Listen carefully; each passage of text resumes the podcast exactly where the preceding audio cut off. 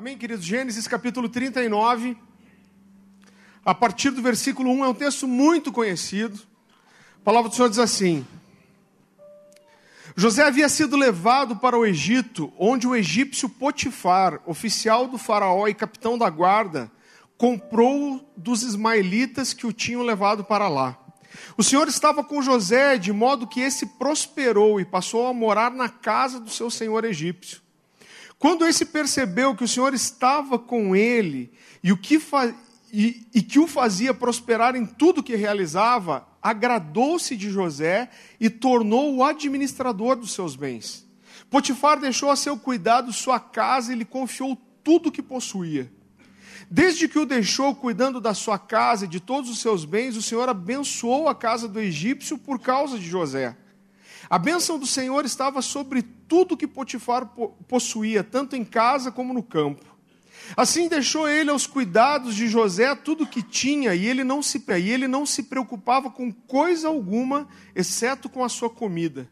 José era atraente de boa aparência, e depois de certo tempo, a mulher de seu senhor começou a cobiçá-lo e o convidou: Vem e deite-se comigo. Mas ele se recusou, ele disse: Meu senhor não se preocupa com coisa alguma de sua casa, e tudo que tem deixou aos meus cuidados. Ninguém nessa casa está acima de mim. Ele nada me negou a não ser a senhora, porque a mulher dele. Como poderia eu então cometer algo tão perverso e pecar contra Deus? Assim, embora ela insistisse com José dia após dia, ele se recusava a deitar-se com ela e evitava ficar perto dela. Um dia ele entrou em casa para fazer suas tarefas e nenhum dos empregados ali se encontrava. Ela o agarrou pelo manto e voltou a convidá-lo: Vamos, deite-se comigo. Mas ele fugiu da casa, deixando o manto na mão dela. Quando ela viu que ao fugir ele tinha deixado o manto, o manto em sua mão, chamou os empregados e lhes disse: Vejam, esse hebreu nos foi trazido para nos insultar. Ele entrou aqui e tentou abusar de mim, mas eu gritei. Quando me ouviu gritar por socorro, largou, seu manto ao meu lado e fugiu da casa. Ela conservou o manto consigo até que o senhor de José chegasse em casa. Então repetiu-lhe a história. Aquele escravo hebreu que você trouxe aproximou-se de mim para me insultar. Mas quando gritei por socorro, ele largou seu manto ao meu lado e fugiu. Quando seu senhor ouviu o que a sua mulher disse, foi assim que o seu escravo me tratou, ficou indignado. Mandou buscar José e lançou-o na prisão em que eram postos os prisioneiros do rei, e José ficou na prisão. Querido, eu acredito, quando o Senhor começou a gerar essa mensagem no meu coração, eu acredito que é um grande desafio pregar sobre um texto que é tão conhecido, uma história que é tão conhecida como a de José, e a impressão, às vezes, que eu tenho é que quando nós lemos um texto desse no início de uma mensagem, a impressão que nós temos é o que mais pode ser dito sobre uma história que é tão conhecida. Mas eu gostaria de te convidar comigo a talvez prestar atenção em alguns detalhes dessa história que vocês nunca tenham se atentado. E o título dessa mensagem de hoje é O Preço da Obediência. José era o penúltimo filho de uma família de doze irmãos. Né? Ele era o décimo primeiro. Ele era filho de Jacó, que era filho de Isaac, que era filho de Abraão. Então Abraão era bisavô de José. A Bíblia diz que Jacó, o pai de José, gostava dele mais do que todos os seus irmãos. Né? A Bíblia diz que tanto é, José quanto Benjamim eram os filhos da velhice de Jacó. Eles haviam nascido né, no, já na sua, na sua velhice. Deveria haver uma diferença de quase 20 anos entre Rubem, o primeiro irmão, e José. E Jacó e Benjamim, queridos, eles eram filhos de Raquel, que era a esposa amada, era a mulher por quem é, Jacó se apaixonou, e isso tornava esses filhos especiais também. Mas eu creio que existia mais uma coisa que aproximava o coração desse pai, desse filho, e fazia com que houvesse uma identificação maior entre eles. José se tornou um sonhador, assim como o pai era. A Bíblia diz que quando Jacó fugia do seu irmão Esaú, você conhece a história, Jacó comprou o direito de primogenitura do irmão por um prato de lentilhas. E quando o irmão viu que ele ficou com a sobra da bênção do pai, ele se irou muito e ele decidiu matar Jacó. E Jacó foge, ele vai para um lugar distante. A Bíblia diz que quando ele estava fugindo do irmão, ele separa uma pedra e usa como travesseiro, dormindo provavelmente no frio de uma região desértica. E a Bíblia diz que nessa noite ele teve um sonho. E nesse sonho ele viu uma escada que saía da terra ia até os céus, e dessa escada anjos subiam e desciam. E ao lado dessa escada ele viu o Senhor que falou com ele. E queridos, quando nós olhamos para o desenrolar da história, nós percebemos que aquele sonho mudou a história de Jacó. Quando Jacó acorda na manhã seguinte, ele pega aquela pedra que ele usou como travesseiro, ele constrói um altar com aquela pedra e ele faz é, é, é, um altar de consagração ao Senhor, ele faz naquele dia um voto com Deus. E a minha leitura, querido, é que a partir daquele dia é que o Deus de Abraão e de Isaac passa a ser também o Deus de Jacó. E José vem aparecer aqui já no início da história, querido, como um sonhador. E eu creio que Deus gosta de sonhadores. José parecia ser um jovem realmente é, é, é que queria agradar o coração do pai. Né? Ele, ele virou o X9 da família. A Bíblia diz que ele via o mau comportamento dos irmãos e ele transmitia isso para os pais. E os irmãos, aos poucos, querido, começaram a perceber que Jacó tinha uma predileção pelo seu filho José. E isso acaba trazendo um grande ciúme nos irmãos. E a Bíblia diz que quando José tinha 17 anos, o pai lhe dá uma túnica longa. Né? Os historiadores não sabem exatamente dizer o que é esse longa, se é uma túnica comprida ou se é, era uma túnica de mangas longas, mas o fato é que aquela túnica representava uma posição de honra dentro da família, e a Bíblia diz que desde que ele recebe esse presente, os irmãos não conseguiam mais tratá-lo de forma amigável, com amor, mas tinham um grande ciúme e até uma, uma raiva de José. Agora, para piorar a situação, José, eu imagino essa família junta à mesa e José fala: Olha, eu tive um sonho. Vocês querem ouvir? E todos param para ouvir o sonho dele. Ele diz: Olha, eu sonhei que eu estava com, com, com todos vocês, meus irmãos, no campo, um campo de trigo, e nós estávamos colhendo feixes de trigo, né? Normalmente o trigo era colhido, ele era amarrado em feixes, e ele diz: E de repente o meu feixe se levanta os feixes de vocês também, e os feixes de vocês se aproximam de mim, e os feixes de vocês se curvam para o meu. Os irmãos ficaram felizes pra caramba. E falaram, cara, o que, que você pensa? Você acha que você vai governar sobre nós? E a Bíblia diz que eles passaram a odiar ainda mais o irmão de, depois desse sonho. Só que José, irmão, ele, era, ele não tinha muito filtro para falar, e ele consegue piorar a coisa. Ele acorda, outro dia ele fala: Tive outro sonho. Eu já imagino os irmãos passando a mão na testa. E ele fala: Eu tive um sonho aonde o sol e a lua e onze estrelas se curvavam diante de mim. E aí, queridos, o sonho era muito óbvio, a Bíblia diz que todos eles sabiam, e nessa vez até o pai se incomoda. E o pai diz para ele: Acaso você acha que eu, a sua mãe e os seus irmãos nos inclinaremos até o chão diante de você? E querido, isso traz um ciúmes e uma ira ainda maior dos irmãos. José era novo, tinha 17 anos e existiam alguns trabalhos que ele não fazia como os outros irmãos. E a Bíblia diz que um dia o pai chega para José e fala: Olha, vá ver, vai se encontrar com seus irmãos que estão apacentando o rebanho né, à distância, eles estavam bem longe, e vá ver se está tudo bem com seus irmãos e com, com o rebanho. E José vai, querido. E a Bíblia diz que quando os irmãos olham José chegando de longe, eles já falam: está vindo mala. A Bíblia diz que de uma forma pejorativa eles dizem: lá vem o sonhador. E a Bíblia diz que naquele momento eles decidem matar o irmão, querido. Eles falam entre eles: olha, vamos, vamos agarrá-lo, vamos matá-lo e vamos jogá-lo numa dessas cisternas, dos, cisternas, né, uns buracos que eram feitos para conseguir água no deserto. E de, quando eles terminam de falar isso, eles dizem: e depois disso, nós vamos ver o que será feito dos seus sonhos. E a primeira coisa que eu queria te dizer nessa manhã é: tenha cuidado, querido, com para quem você revela os sonhos do seu coração. Pessoas que não sonham se sentem incomodadas com o sonho, principalmente com sonhos grandes de outras pessoas.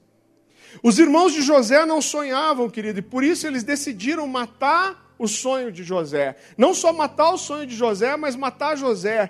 E quando você abre seus sonhos para pessoas que não sonham, a tendência dessas pessoas é roubarem, querido, a sua fé, roubarem a sua coragem, é desestimularem você, é roubarem a sua esperança. E nós vamos ver no desenrolar dessa história que os sonhos levariam José para o governo do Egito. Mas seriam sonhos também, querido, que levariam José para aquele buraco. Então não abra teus sonhos para qualquer pessoa. Agora, quem não sonha, querido, não realiza. Uma coisa que parece evidente para mim é que se uma pessoa não está posta, não está pronta para sonhar, essa pessoa está muito menos pronta para realizar um sonho. E os irmãos dizem: olha, quando ele chegar, nós vamos agarrá-lo, nós vamos matá-lo e nós vamos jogá-lo numa dessas cisternas do buraco. Né, nessas cisternas, esses buracos do deserto. E nessa hora, Rubem, que era o irmão mais velho, e pelas minhas contas, ele deveria ter aqui cerca de 40 anos já, perto de 40 anos pelo menos. Eles dizem: Olha, não vamos derramar o seu sangue, isso era algo muito sério. Eles dizem: Não vamos sujar as nossas mãos com sangue, mas vamos fazer o seguinte: vamos jogá-lo numa dessas cisternas e vamos deixar para que ele morra sozinho. Na verdade, a intenção desses irmãos era apaziguar a ira dos outros nove, e quando os irmãos se afastassem, a intenção dele era voltar para resgatar o irmão. Eu imagino José chegando, querido, totalmente inocente, feliz, alegre por ter encontrado os irmãos mais velhos. Eu tenho três filhos e a Louise é a menorzinha, tem dois anos, e eu vejo como ela é deslumbrada com os irmãos. Ela acorda perguntando para os irmãos, ela imita o que os irmãos fazem, ela quer vestir a roupa dos irmãos, ela quer sentar no lugar à mesa dos irmãos, ela é encantada com os irmãos. Eu imagino José chegando cheio de alegria, perguntando como haviam sido aqueles dias longe da família, mas os irmãos agarram ele. A primeira coisa que eles fazem é despir aquela túnica que o pai tinha dado e eles jogam ele numa cisterna vazia. Querido, pelo que eu estudei, essas cisternas, elas costumavam ter cerca de 7 metros de profundidade. A Bíblia diz que era uma cisterna vazia, mas mesmo as cisternas vazias, elas tinham um fundo que era lodoso. Né? Existia um resquício de água, existia lama ali. Uma cisterna vazia, desativada, provavelmente deveria ser, querido, né, habitação de, de, de escorpiões, de aranhas. E eles jogam aquele garoto de 17 anos naquele buraco. A gente não sabe em que condições ele chegou no fim daquele buraco, se machucado, arranhado, esfolado. Existem alguns personagens da Bíblia, querido, que nós amamos as suas histórias. Nós gostamos de ouvir pregações sobre eles, nós gostamos de ler livros sobre eles, nós contamos as suas histórias para os nossos filhos, mas a gente não queria ter a vida que eles tiveram. E eu acredito que José é um desses casos. Talvez José tenha gritado lá de dentro daquele buraco, chorado, chamado pelos irmãos. Ele deveria estar muito assustado. Mas os irmãos agem com tanta frieza que a Bíblia diz que depois de jogarem o irmão no buraco, eles se afastam e eles sentam para comer pão, querido. E eu acho que não é um segredo para ninguém que as pessoas com maior capacidade de nos ferir, de nos machucar, são aquelas pessoas que nós amamos, de quem nós esperamos algum afeto, de quem nós esperamos consideração. E eu imagino José dentro daquele buraco, olhando para um um ponto de luz lá em cima, um sol que não chegava nele. chorando, desesperado, sem saber o que ia acontecer, e eu imagino ele de repente enxugando as lágrimas quando ele ouve o barulho dos irmãos voltando. Ele ouve um, uma turma conversando. E eu imagino o coração dele, a Bíblia não diz isso, mas eu imagino o coração dele se enchendo de esperança e falando: Acho que era uma brincadeira que fizeram comigo. E ele espera que os irmãos venham para resgatá-lo, e os irmãos jogam uma corda para ele ele começa a subir. Eu imagino José subindo, ouvindo a conversa lá em cima, mas de repente ele percebe que no meio das vozes tão conhecidas dos irmãos, haviam vozes que, que ele não reconhecia. José estava provavelmente há bastante tempo naquele buraco escuro, imagina ele saindo, a luz batendo nos olhos, ele não consegue enxergar direito. E quando ele esfrega os olhos, tampa a testa, ele vê os rostos por trás daquelas vozes conhecidas.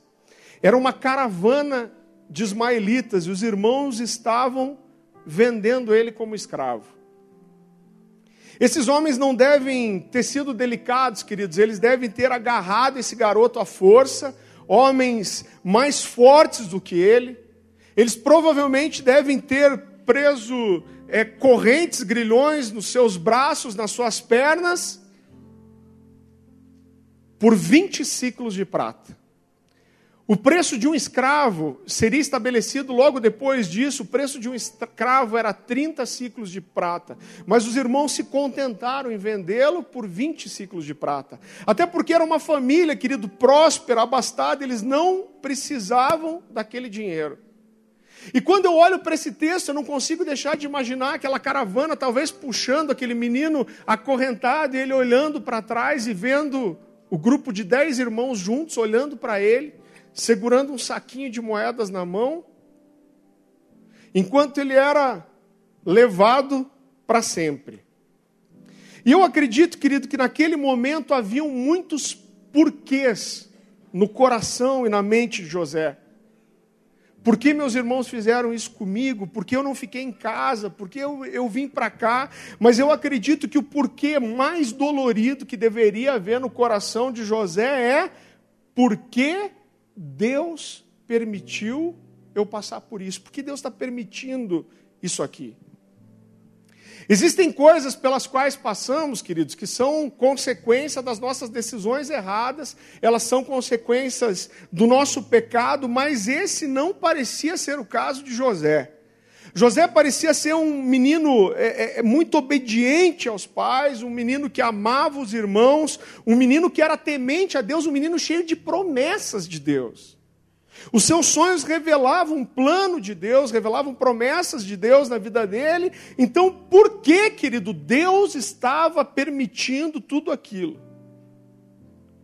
Ele parecia muito obediente, mas José ia descobrir que permanecer nesse lugar de obediência, ia ter um preço muito caro. Os irmãos pegam a túnica que arrancaram deles, sujam de sangue, eles matam um bode, sujam no sangue de bode entregam para o pai. O pai imagina: olha, um, uma fera selvagem matou meu filho. E o amor do pai, querido, por esse filho era tão grande que a Bíblia diz que por dias ele chorou. A Bíblia diz que quando os irmãos tentam juntar o pai para consolá-lo. Olha que fingimento. A Bíblia diz que o pai se recusa a ser consolado pelos demais irmãos e ele diz: Eu vou descer a minha sepultura chorando. Ele quer dizer o quê? Eu, é inconsolável o que aconteceu para mim. E até o meu último dia eu vou descer na sepultura chorando. Era desse pai que os irmãos roubaram ele da convivência. Querido José provavelmente foi levado para um mercado de escravos, onde vários escravos eram colocados para serem vendidos. E a Bíblia diz que quem compra esse garoto é um alto oficial de Faraó, o capitão da guarda, um homem chamado Potifar. E nós lemos o texto, a Bíblia fala que o Senhor era com José e aonde ele colocava a mão prosperava esse menino, ele tinha uma graça de Deus. E Potifar era um homem inteligente, ele era um administrador, um estadista, e ele percebe de forma muito rápida, querido, que aquele menino era mais do que um escravo qualquer. Nós lemos no começo que a Bíblia diz que Potifar coloca José como administrador de tudo o que ele tinha. E de repente Deus levanta esse garoto e, e ele de repente está junto dos principais homens, os homens mais poderosos do Egito, servindo na casa de um desses senhores. A Bíblia diz que a esposa de Potifar, a Potifera, como diz o meu amigo Leandro Barreto, ela se encanta com esse garoto e ela tenta seduzir esse jovem e tenta levar ele para a cama. Querida, essa mulher, ela era esposa de um dos maiores governantes do Egito. Com certeza ela não era uma mulher feia, ela deveria ser uma mulher bonita, atraente, muito bem arrumada, cheirosa, bem cuidada, e ela tenta seduzir esse jovem. Vá comigo para Gênesis 39.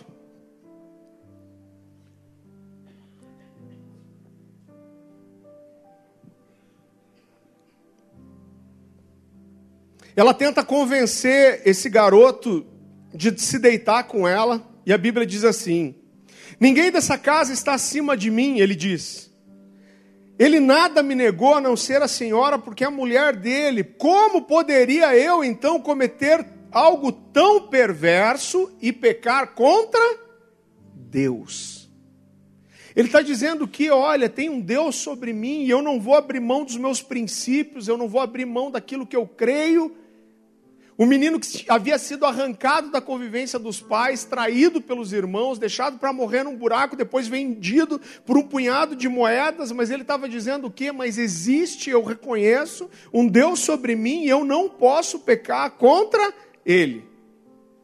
Mas a Bíblia diz que um dia José vai para a casa de Potifar para fazer seus afazeres, e a, e a Potifera percebe que não tem nenhum dos criados naquele momento e ela tenta agarrar esse garoto. Eu imagino, queridos, o, o desespero dele, que ele foge de lá deixando a capa. Eu imagino ele soltando os braços e ó, perna para que te quero.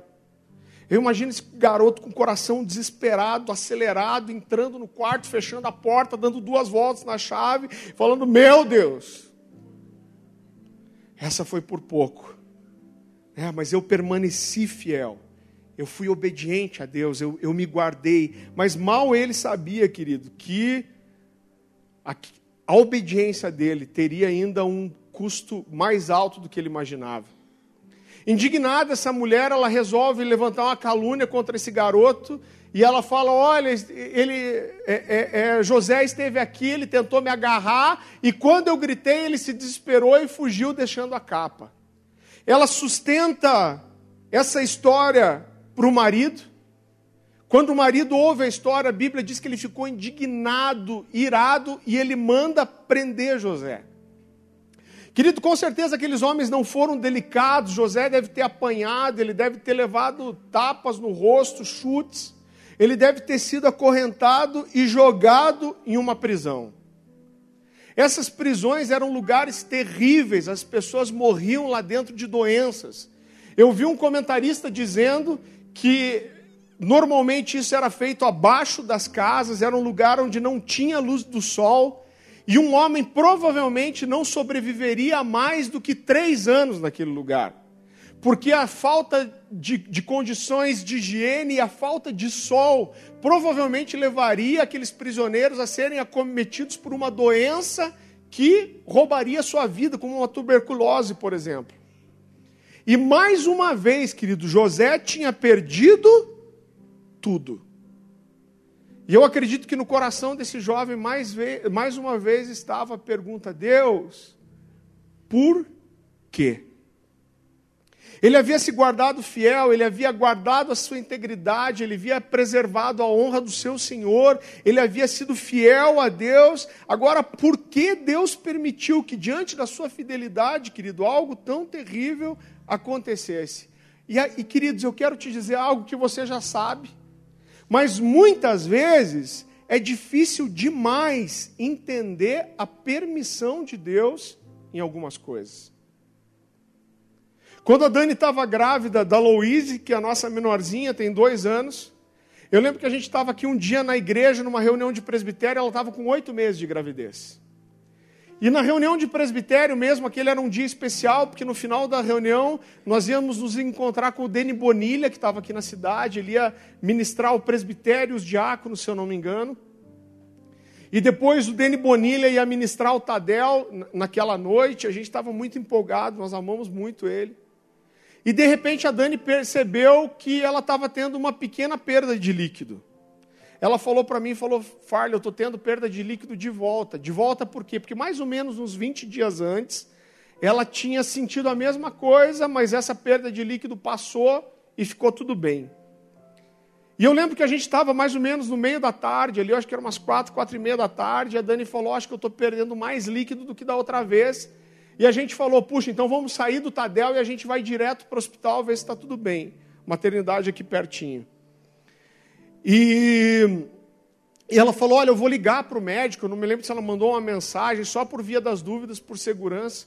E quando ela falou para o médico: Ó, oh, estou perdendo líquido, ele falou: Saia agora daí e vá para o hospital. Irmão, a gente era descolado, porque a gente estava um, tendo um filho um ano sim, um ano não.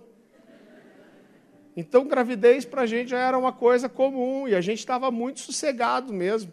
E eu lembro que a gente olhou um para o outro e falou: Nossa, que exagerado ele, né?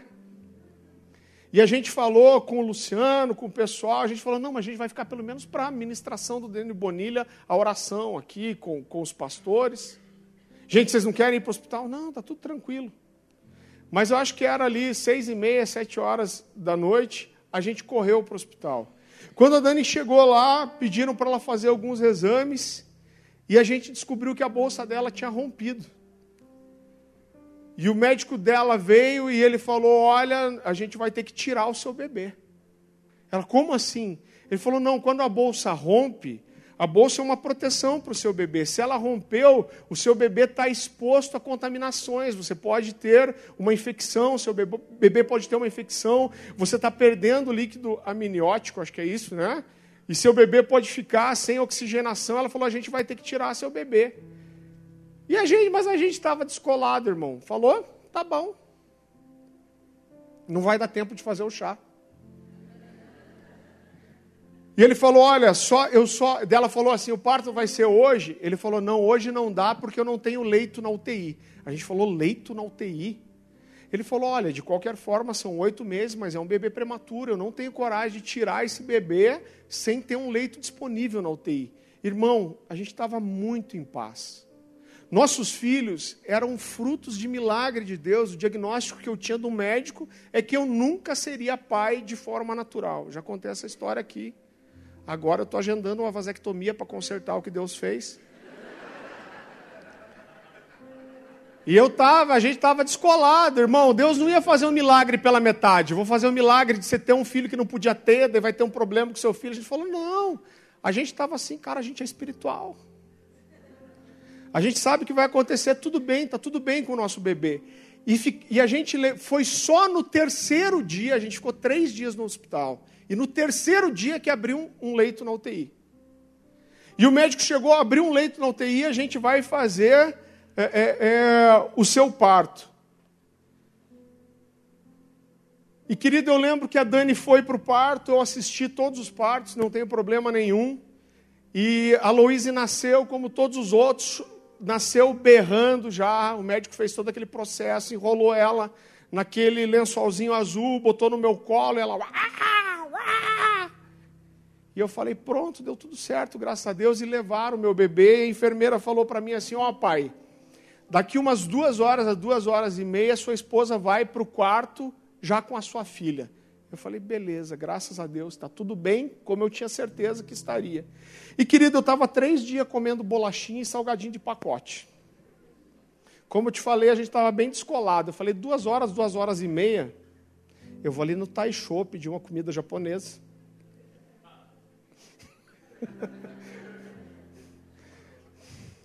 Pensamento de pai gordo, né, irmão? E eu falei, cara, duas horas, duas horas e meia, eu vou ali comer uma comida japonesa, eu não como um prato de comida mesmo, faz três dias. E eu peguei a chave do carro e, e, e eu fui pro, fui pro, restaurante ali e pedi minha comida. Aí eu estava faceiro, postando no Facebook, no Instagram, as fotos da minha filhinha que tinha nascido. E de repente minha sogra me liga, eu estava esperando a comida ainda, ela fala, Farley, cadê você? Eu falei, estou no, tô no restaurante. Ela falou, olha, aconteceu alguma coisa, você precisa correr para cá, porque a médica quer falar com você. Eu falei, me dá minha comida para levar. Peguei a comida, entrei no carro, corri ali para o hospital. Quando eu cheguei, minha sogra falou: falaram que é para você apertar o interfone da UTI neonatal, porque a médica precisa falar com você. E eu corri para a portinha da UTI, eu toquei o interfone, uma médica saiu e ela falou assim: Olha, pai, a sua bebê nasceu, aparentemente ela estava bem, mas depois que ela nasceu, a gente percebeu que ela não estava respirando. Ela falou, a gente colocou ela num respirador, eu não lembro como que é o nome do aparelho, e, e, e, mas ela não respondeu. E nós tivemos que entubar sua filha. Querido, nessa hora, só nessa hora foi que a ficha caiu e eu percebi que algo grave estava mesmo acontecendo. E queridos, foram assim dez dias muito difíceis. Eu lembro que o momento mais difícil foi quando a Dani recebeu alta no dia seguinte e nós tivemos que sair do hospital sozinhos, sem levar a nossa bebê. E nós fazíamos duas visitas por dia, se eu não me engano, eram as duas da tarde e uma no final do dia, tipo sete da noite. E às vezes a gente via nossa filha, às vezes não, às vezes tinha uma emergência, a gente via médico correndo e sirene apitando. E não deixavam a gente entrar e ninguém sabia com qual criança que era o problema. E foram dias assim muito difíceis. E a nossa pergunta era: Deus, por que está acontecendo isso? Eu lembro de um dia, querido, que a gente saiu de casa. Eu acho que a Luísa estava assim uns 5, 6 dias já na UTI. E a gente saiu de casa e a Dani foi o caminho inteiro, lá do São Brás até o hospital, aqui chorando. E ela entrou no hospital chorando. E quando a gente entrou na UTI, ela estava cheia de tubos, a gente não sabia o que era aquilo, parecia que o quadro tinha piorado. E eu lembro que a gente. Deus ele gosta de apertar a gente às vezes, né? Logo naquele dia que ela estava mal, a médica olha para a gente e ela. Eu sei que ela estava tentando ser legal, irmão. Mas ela fala assim: olha, Luíse não tem se comportado bem. A gente tentou tirar ela do tubo, mas ela não respondeu. A gente tem aplicado os medicamentos nela, mas ela não tem respondido. E ela disse: a gente não tem o que dizer, só tem que esperar. E a Dani saiu dali chorando. Eu tinha que fazer o registro da Luísa, eu fui fazer o registro, eu deixei a Dani chorando. Aí a Dani foi fazer uma coleta de leite para ela, a Dani foi chorando. Irmão, chegou uma hora que minha esposa não tinha nem lágrima mais, ela só fazia assim.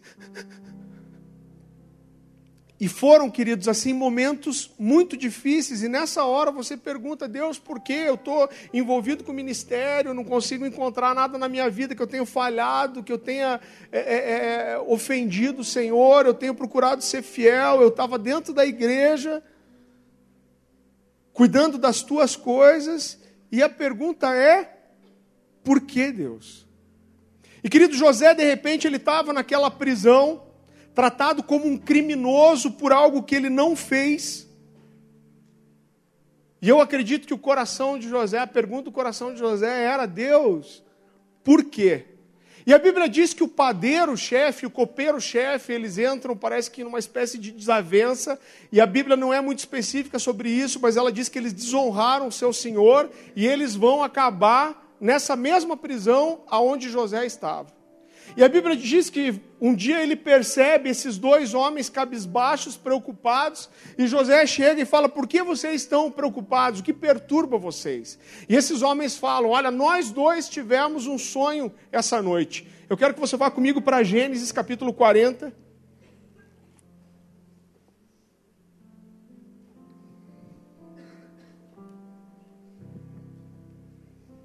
Versículo 8. A palavra do Senhor diz assim: Eles responderam: Tivemos sonhos, mas não há quem os interprete. Disse-lhes José: Não são de Deus as interpretações? Contem-me os sonhos. José era um sonhador. Então o chefe dos copeiros contou o seu sonho a José. Em meu sonho vi diante de mim uma videira com três ramos. Ela brotou, floresceu e deu uvas que amadureciam em cachos. A taça do Faraó estava em minha mão, peguei as uvas e as espremi na taça do Faraó e a entreguei em sua mão. Disse-lhe José: essa interpretação. Os três ramos são três dias. Dentro de três dias o Faraó vai exaltá-lo e restaurá-lo à sua posição. E você servirá a taça na mão dele, como costumava fazer quando era seu copeiro. Quando tudo estiver indo bem com você, lembre-se de mim e seja bondoso comigo e fale de mim ao Faraó e tire-me dessa prisão. Querido Jacó, José dá, o, dá a interpretação do sonho, e a Bíblia diz que aconteceu exatamente como José falou, e depois de três dias, aquele homem estava restabelecido é, é, é no seu cargo, José tinha dado uma interpretação precisa do que significava seu sonho, e quando ele dá essa interpretação, ele fala uma coisa só para aquele homem. Ele diz: Olha, você vai ser restabelecido na sua posição, e você vai estar mais uma vez servindo a mão do Faraó, mas quando você estiver lá, lembre de mim. Mas o que, que acontece, querido? Esse homem esquece dele por dois anos. Agora, irmão, pensa no meu raciocínio. Quem explica isso? Deus dá uma revelação para José e faz ele interpretar o sonho, mas Deus não lembra o copeiro de José, irmão. Quem que entende isso? Eu imagino José falando: Deus, o Senhor fala comigo, o Senhor me deu a interpretação do sonho, por que, que o Senhor não continua o processo? O Senhor não lembra esse homem, esse homem de mim, do que eu fiz? Querido, como entender isso? Mas a nossa visão é, é limitada, querido. E muitas vezes fica difícil compreender algumas coisas que Deus faz vendo só uma parte da história. Deus falou com José, deu uma interpretação, Deus falou ao seu ouvido, mas eu creio que depois disso o silêncio de Deus veio. Você com certeza deve ter percebido que existem alguns momentos na nossa vida que parece que Deus ele simplesmente ele se nega a falar, irmão. Você fala, você chora, você clama, mas Deus não fala. Existe um texto que mexe demais comigo, eu queria que você fosse rapidamente para Hebreus capítulo 5.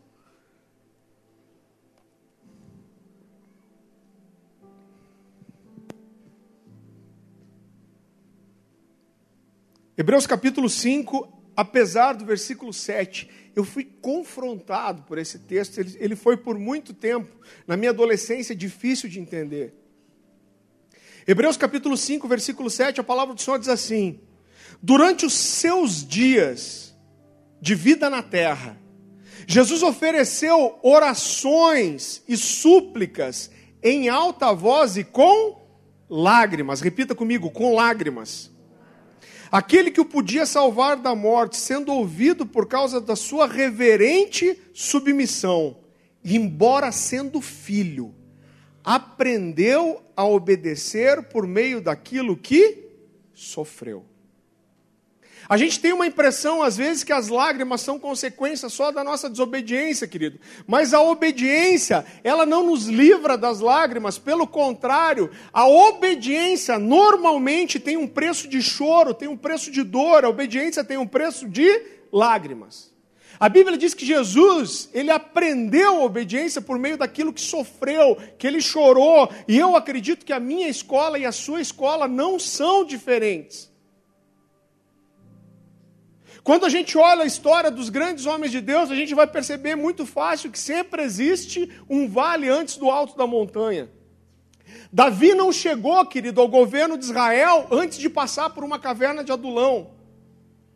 Abraão não recebeu uma provisão sobrenatural de Deus antes de ter levantado um cutelo para matar seu filho.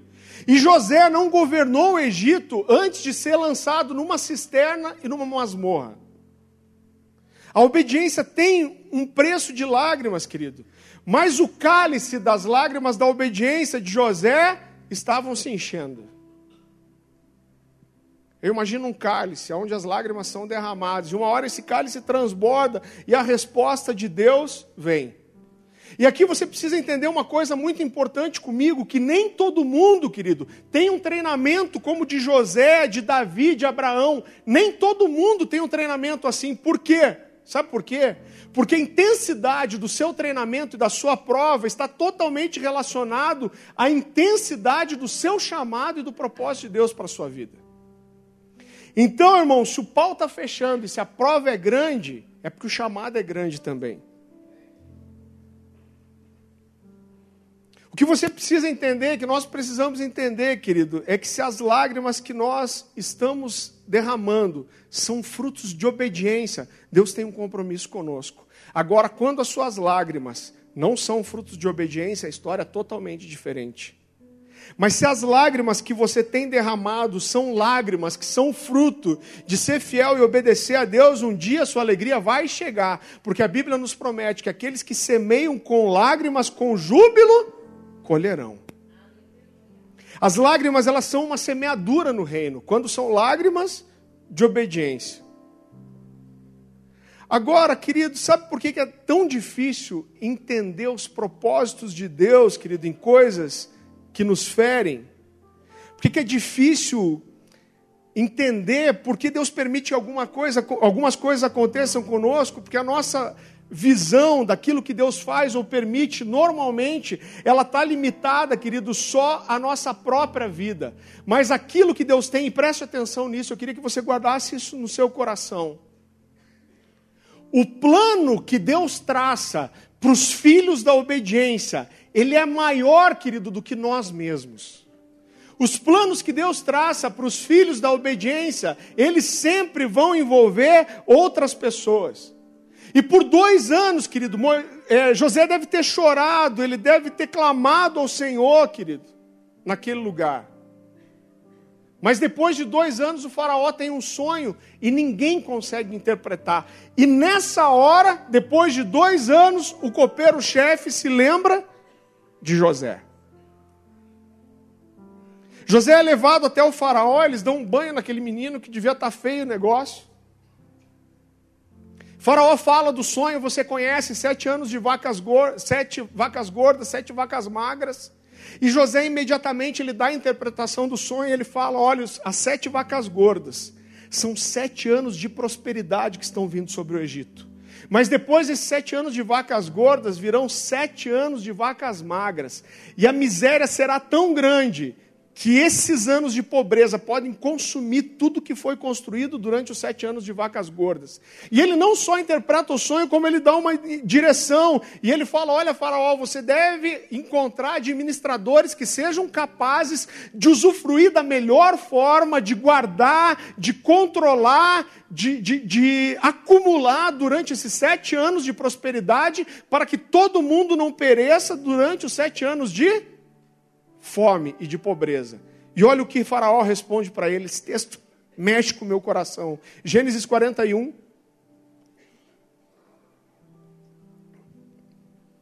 Versículo 38. A palavra do Senhor diz assim. Gênesis 41, 38.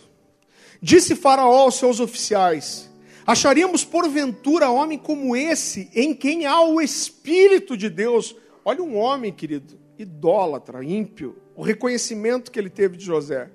Depois disse Faraó a José: Visto que Deus te fez saber tudo isso, ninguém há tão ajuizado e sábio como tu.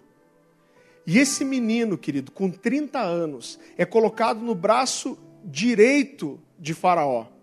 O preço da obediência de José foi tão grande, querido, porque o que Deus queria fazer através da vida de José era muito maior do que José. O que Deus queria fazer através de, da vida de José era muito maior que o simples bem-estar imediato de Faraó, e o plano de Deus era muito maior do que só José. Com 30 anos, esse garoto era governador do Egito. E olha a consequência disso, e você vai entender o que eu quero dizer com, quando eu falo que o propósito de Deus era maior do que só José, querido. A interpretação do sonho do Faraó e a administração de José impediram, querido, que naqueles sete anos de fome, milhares e milhares de pessoas morressem de fome. A interpretação do sonho e a administração de José impediram que os irmãos e os pais de José morressem de fome. E logo depois disso, o sol, a lua e onze estrelas estavam se curvando diante desse garoto. O sonho, querido, e a interpretação e administração de José fizeram, querido, com que a promessa de Deus de que os descendentes de Abraão seriam mais numerosos do que a areia da praia, do que as estrelas do céu, se cumprisse, porque foi no Egito que esse povo se multiplicou demais. Então Deus ele via algo muito maior, querido, que José não podia ver de dentro daquela cisterna, de dentro daquela masmorra. Quando eu e a Dani recebemos um diagnóstico de que a gente nunca poderia ter filhos, e se eu não me engano, a gente ficou mais ou menos dois anos e meio com esse diagnóstico, onde nada aconteceu, e depois o pastor Marciano um dia nos deu uma palavra, 15 dias depois a Dani estava grávida. Mas eu lembro que uma vez a gente foi num retiro de cura, querido, aqui da igreja, e nós estávamos abrindo o coração sobre várias coisas, e de repente eu e minha esposa a gente começou a chorar, dizendo como nós sonhávamos em ter filho. A nossa pergunta era: eu e a Dani, os dois, desde adolescentes, nós sonhávamos em ser pais. E por que logo nós fomos presenteados com a esterilidade?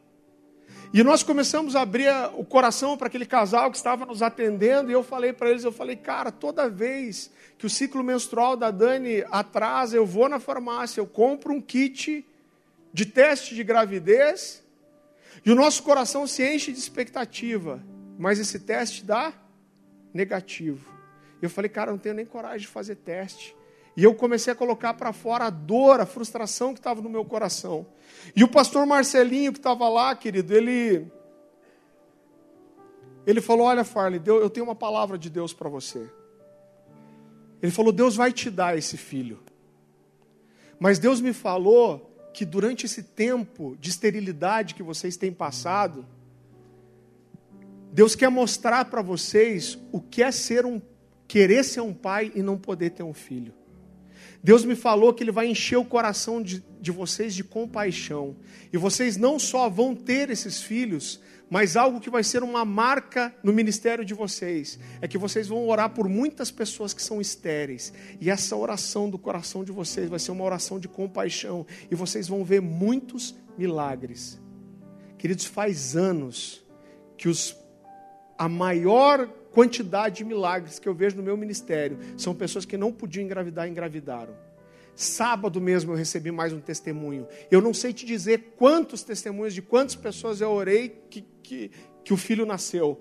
Há poucos dias atrás eu recebi o testemunho de uma moça, querido, que ela tinha um quadro de esterilidade há 10 anos. Eu ministrei na igreja dela em São Paulo, quando eu fiz o apelo para orar por pessoas que eram estéreis, ela falou: Ah, eu não vou eu já desisti disso. Dez anos. E daí diz que o Espírito Santo falou para ela: o que você tem a perder se você for? E eu, ela foi até a frente, eu orei com ela, ela chorou muito, eu lembro dela. E quando ela me mandou essa mensagem, ela falou assim: Pastor, você veio aqui há dois meses, e eu tenho agora um laudo dizendo que eu estou grávida há dois meses. Deus via algo que era muito maior do que eu só e o bem-estar da minha esposa. Querido, quando nós ficamos, a Luísa ficou aqueles 10 dias na UTI. Um dia eu estava lá e, irmão, eu sou eu, eu sou agitado. Eu acho que eu estava andando de um lado para outro, esperando aquela porta da UTI abrir. E um rapaz olhou para mim, que estava sentado, e falou assim: Cara, você está meio perdido, posso te ajudar? E eu conheci esse rapaz lá, a filha dele já estava, se eu não me engano, há 40 dias na UTI. Nasceu desse tamanho. E eu comecei a falar com esse rapaz lá na, na sala da UTI. Todo dia que eu chegava, eu começava a conversar com ele. Eu não sabia todo o quadro, mas ele estava com o seu casamento destruído, querido. Eles tinham já perdido um bebê antes, agora essa, essa bebê estava lá muitos dias na UTI. E sabe qual foi o resultado desses dez dias de UTI? É que esse casal está aqui há dois anos. E eles já são colíderes de célula agora, estão com o seu casamento restaurado. E a minha filha vai com a dele para a escolinha, queridos. E eu brinco com ele, eu falo para ele assim: se me deve 10 dias de UTI da minha filha. Mas muitas vezes é tão difícil entender os planos de Deus, querido, porque Deus vê um quadro muito maior que nós não conseguimos ver. Eu quero contar uma última história para você. Querido, com 16 anos eu comecei a ler muito e eu sonhei em escrever, e o sonho da minha vida era ser um escritor cristão um dia. Em 2004 eu lancei o meu primeiro livro, ele foi lançado em 2007 por uma editora aqui de Curitiba. E em 2008, eu, em março de 2008, eu terminei o livro Marcados pelo Espírito, que é o meu segundo livro. E, e como eu te falei, eu sou sanguíneo, irmão. E, e, e eu, se eu não me engano, entreguei esse livro em março e até ele passar por diagramação, revisão, revisão teológica, capa, ele foi para as prateleiras de uma livraria só em outubro de 2008. E eu lembro que uma noite dessas, depois que eu tinha entregue o livro, mas antes do livro ser publicado, eu estava deitado no meu quarto. E eu estava pensando no meu livro falando, Deus, aquela mensagem, como será que a igreja vai receber quando esse livro chegar? E eu estava pensando muitas coisas, minha cabeça estava. E de repente eu vi um anjo do lado da minha cama. Eu conto essa história no livro. Pastor Luciano perguntou para mim: Você sonhou ou você viu? Eu falei: Olha, para mim eu vi. E esse anjo, querido, me falou uma frase. Eu não sinto direção de contar ainda o que é. Mas ele me falou uma frase, eu fiz uma pergunta com ele, para ele, e ele me respondeu com uma outra frase. E aí parece que a ficha do que estava acontecendo caiu e eu pulei da cama e não tinha mais anjo nenhum. E querido, que aquele anjo me falou foram algumas coisas sobre o que Deus teria para mim com esse ministério de escrever. Eu amo pregar, mas o que mais realiza o meu coração é escrever. E eu lembro que eu levantei muito empolgado, eu contei para minha esposa e eu falei, cara, Deus tem algo para mim nisso mesmo. E eu falei, eu preciso continuar escrevendo. E rapidamente eu escrevi 180 páginas de um livro novo. Quando eu estava na página 180, começou a entrar um temor no meu coração. Deus começou a falar comigo.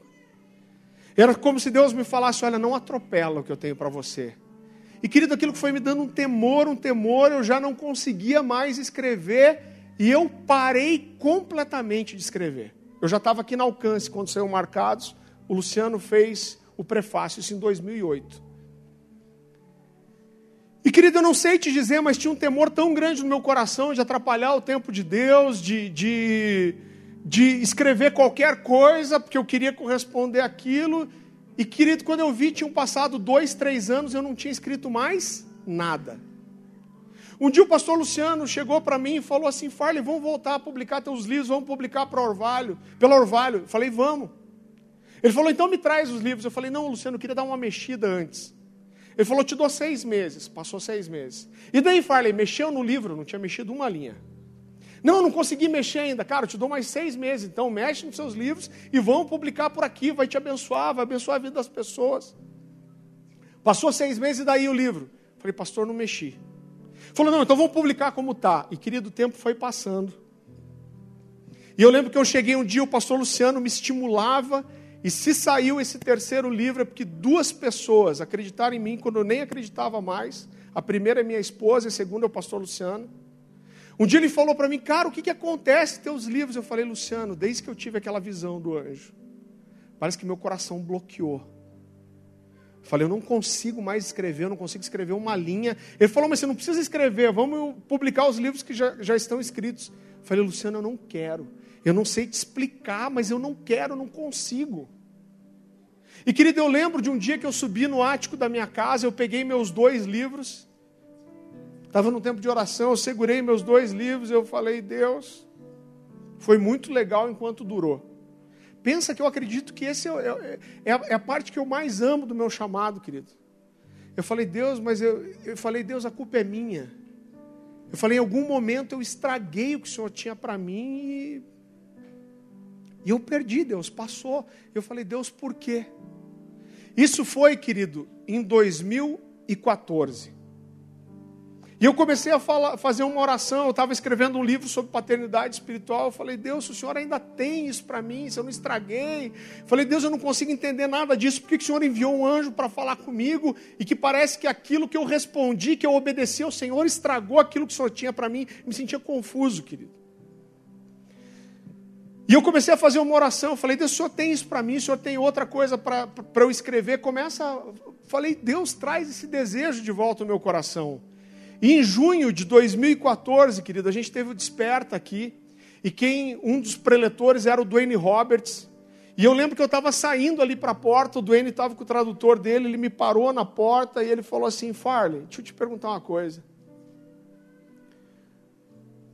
O que você vê para os jovens brasileiros para os próximos anos? E querido, eu comecei a falar e algo começou a queimar no meu coração. Eu lembro que a gente saiu, subiu para o prédio anexo aqui, a gente sentou na mesa. Eu acho que a gente conversou quase umas duas horas. E eu falei, cara, eu acredito num despertamento bíblico, eu acredito em pessoas se levantando, um renovo, um despertamento bíblico no meio da igreja. E aquele negócio foi queimando no meu coração. E eu lembro que a gente estava conversando há bastante tempo. Uma hora o Duane olhou no relógio e falou assim: Acho que eu tenho que ir para lá, que já chegou minha hora de pregar. E eu lembro que a gente veio, eu estava sentado aqui. E querido Duane Roberts, normalmente ele prega sobre paixão pela oração naquela noite, naquela manhã. Eu não sei se foi influenciado pela nossa conversa, mas ele pregou sobre paixão pela palavra. E eu lembro que eu chorei muito naquela reunião e, e eu lembro que eu saí daqui com um foguinho, uma chaminha no meu coração, pensando: talvez eu possa um dia escrever sobre isso. Isso foi em junho. Em setembro, eu tirei 15 dias de férias, fui para o litoral de Santa Catarina e eu fui ministrar numa igreja em Itajaí. O garoto que, que me chamou hoje caminha com a gente, ele está lá ainda, mas eu e a Dani acompanhamos, ele e a esposa dele.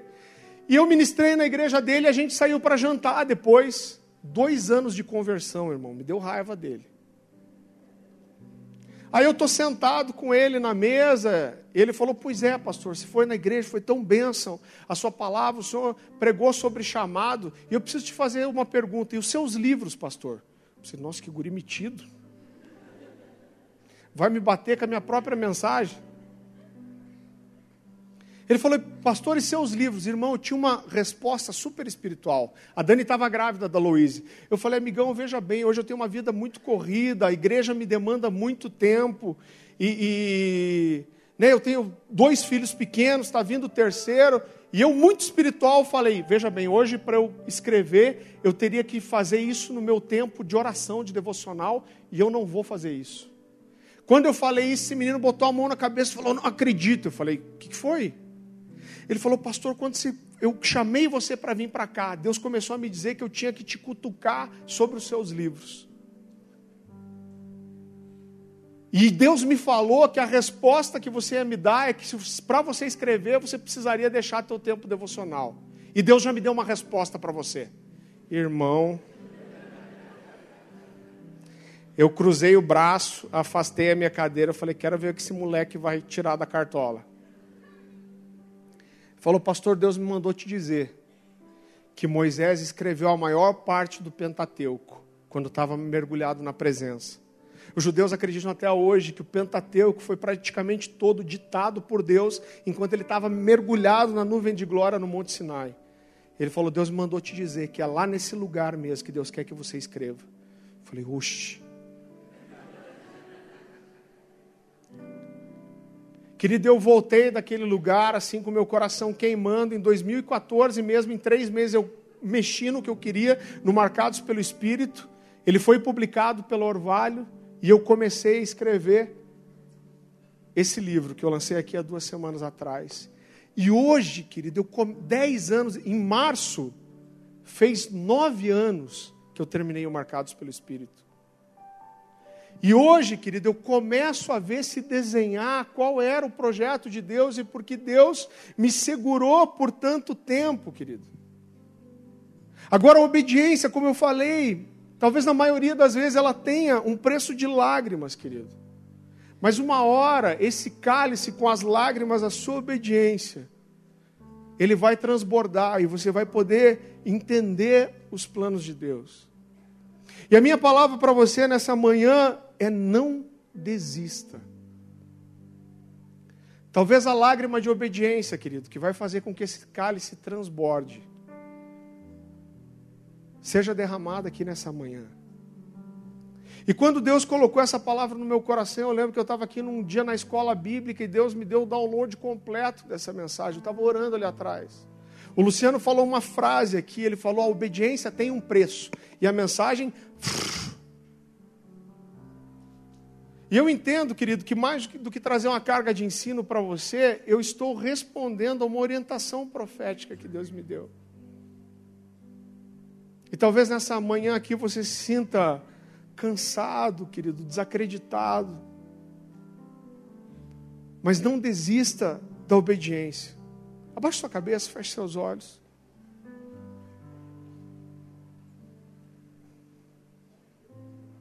Eu não sei como está a tua vida, mas talvez a obediência tenha tido um custo de muitas lágrimas na sua vida. E às vezes uma das coisas que mais dói, querida, é não entender por que e falar, Deus, por que Deus? O que eu fiz? Mas eu estou aqui para te dizer que o cálice das lágrimas da obediência, ele transborda. E quando ele transborda, a colheita vem. E eu quero responder a orientação que Deus me deu. E se você se sente assim, querido, cansado de chorar, de esperar, desanimado, desesperançoso. Eu gostaria de orar com você nessa manhã. Eu gostaria de convidar a sair do seu lugar e vir aqui para frente.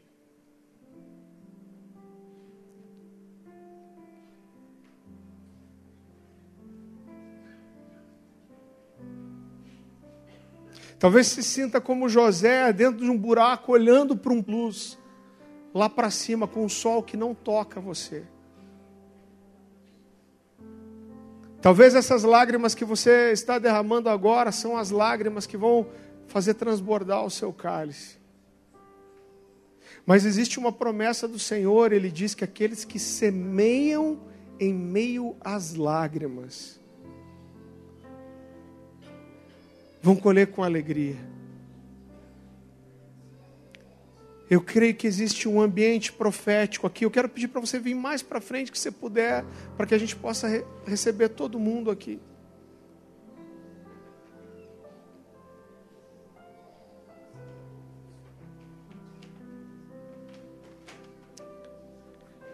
Senhor meu Deus, eu oro para que a revelação do seu amor, do seu cuidado, ela inunde o nosso coração. A tua palavra nos diz que o Senhor é o Deus que enxuga as nossas lágrimas, Senhor.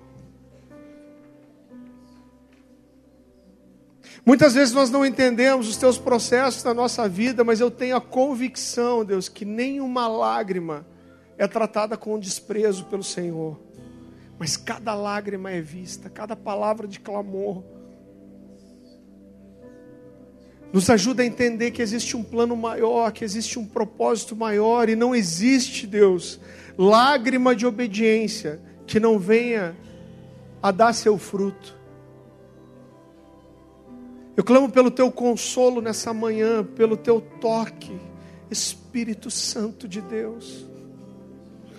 Nós apresentamos ao Senhor nessa manhã as nossas lágrimas de obediência nós apresentamos para o Senhor a nossa sinceridade de abrir o nosso coração e falar: por que, Deus?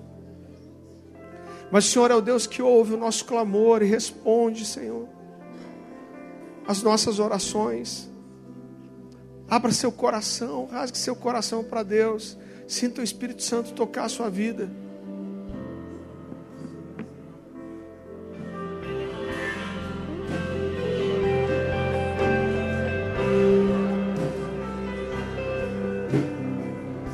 Espírito Santo de Deus, nós clamamos, Senhor, pelo teu consolo, pelo teu renovo nessa manhã. Nós recebemos o toque sobrenatural do teu Espírito Santo. Nós declaramos nessa manhã que nós nos rendemos ao teu colo, Senhor, para receber o seu consolo, o seu cuidado. E nós declaramos que os nossos olhos permanecem voltados ao Senhor Renova, Senhor, nessa manhã as nossas forças, a coragem, o ânimo, a disposição. Em nome de Jesus, que todo medo de sonhar vá embora do nosso meio, Senhor. Em nome de Jesus, todo receio, toda insegurança, todo medo de sonhar, vá embora. Mas que o Senhor encha o nosso coração de esperança, que nós sonhemos sonhos novos do Senhor nos leva a sonhar teus sonhos, renova, Pai, o nosso coração, a nossa esperança. Nós declaramos aqui nessa manhã que não sairemos desse lugar da mesma forma que entramos. Mas nós reconhecemos o teu senhorio, a tua soberania, mesmo diante do nosso não entendimento. Nós nos entregamos nas tuas mãos. Nós nos entregamos nas tuas mãos. Nós nos entregamos nas tuas mãos, Senhor.